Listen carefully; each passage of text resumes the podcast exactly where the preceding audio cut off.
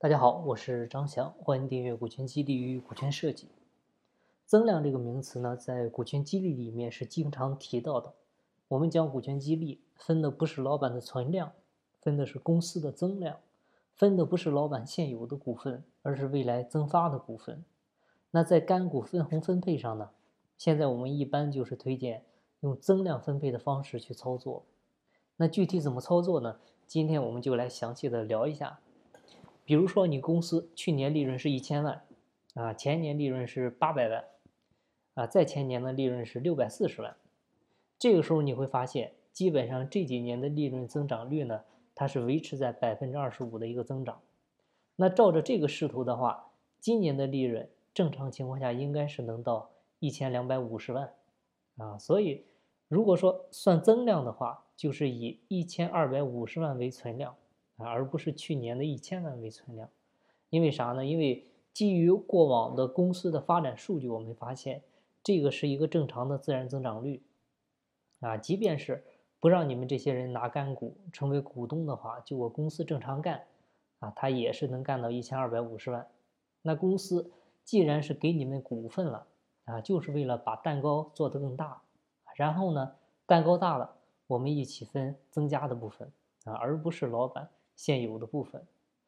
比如经过干股激励啊，你手下的这帮兄弟，他真是拼了命的干了啊，干毛了，一下子干到今年干了两千万的利润，那这个时候增量部分它就是七百五十万了，那这七百五十万怎么分呢？按什么比例来分呢？这个当然要是还是要参照我们公司的具体情况啊，它也没有一个固定的比例哈。下面我们假设一下分配比例。啊，而且呢是做了一个阶梯式的增量分配，啊，具体怎么弄呢？我们接着看，它是比如说它从一千万干到两千万，啊，是不是当年实现的百分百的一个增长率啊？那你可以在增长率区间内设定几个分配比例，啊，假设哈，首先是增长率在百分之二十五以下的，啊，就是不分红，因为刚才我们讲了二十二十五以内都是存量嘛，所以这个是不分红的。然后增长率在二十五到百分之五十的，啊，这个分红比例呢，老板跟干股股东呢，它是七三分，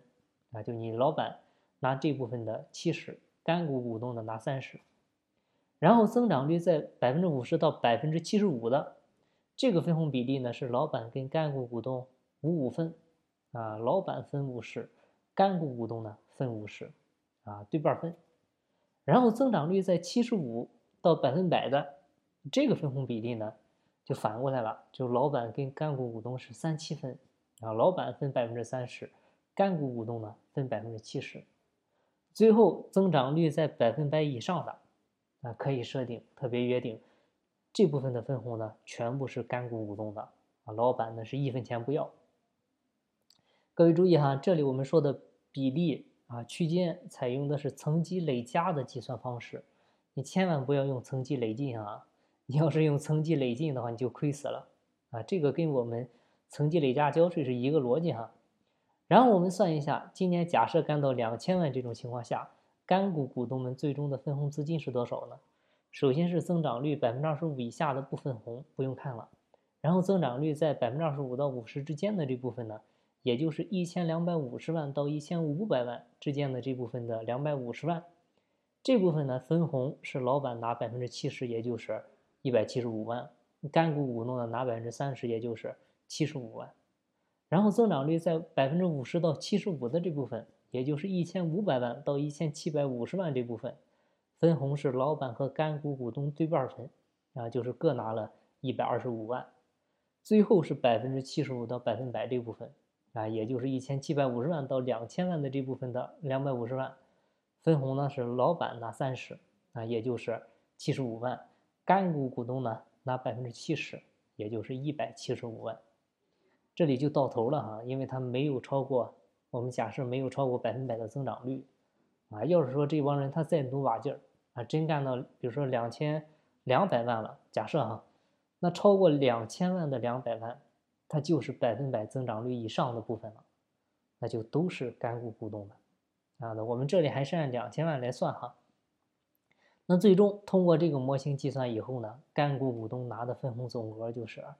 七十五万加上一百二十五万，再加上一百七十五万，加起来呢，一共是三百七十五万。所以，如果你把这个模型弄懂了，你就清楚干股的一个增量分配机制了。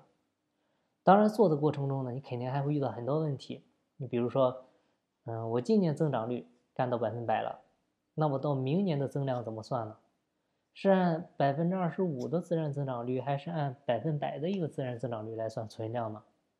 这个其实也要实际情况来分析。就如果说你公司正常的啊，已经过了快速发展期，嗯，就按正常的百分之二十五的增长率就可以。为啥呢？很简单。我们知道一个词叫“鞭打快牛”，啊，你要是按百分百，他肯定今年给你干不到两千万，啊，他会悠着干，因为他得给明年留后手，啊，如果说你发现他拼了死命的干，好了，明年回来你肯定见不着他，他肯定离职了，所以一般我们建议是你设定一个正常的增长率标准，啊，让它的存量呢慢慢的按增长率增长就可以。啊，或者呢，每年做一定的微调，这样做的好处呢是，其实你发现你每年都不需要定目标了，啊，我们很多企业都是年底要定目标嘛，定第二年的一个发展目标，有的企业从十月份就开始定，结果定到十二月份了，定到过年了也没定出来，就是老板从上往下逼着定高的，然后呢，下面从下往上各种找理由往下去压指标，啊。所以公司里面很多这种事情嘛，但是你看通过这个模型，你公司就不需要定目标了，还定啥？因为目标就在这儿嘛，每年百分之二十五的增长，还定啥？所以呢，我们建议实施干股激励的话呢，尤其一些企业刚开始做股权激励，也是从干股做起的，建议呢可以参考一下这个模型去操作，因为它游戏规则非常简单，而且呢又灵活好用。好，那今天的分享呢就到这里，感谢您的收听。现在每周三晚八点，我会在喜马拉雅平台进行直播，大家有股权方面的问题，也可以到时与我沟通。金不在西天，金在路上。我是张翔，下期再见，拜拜。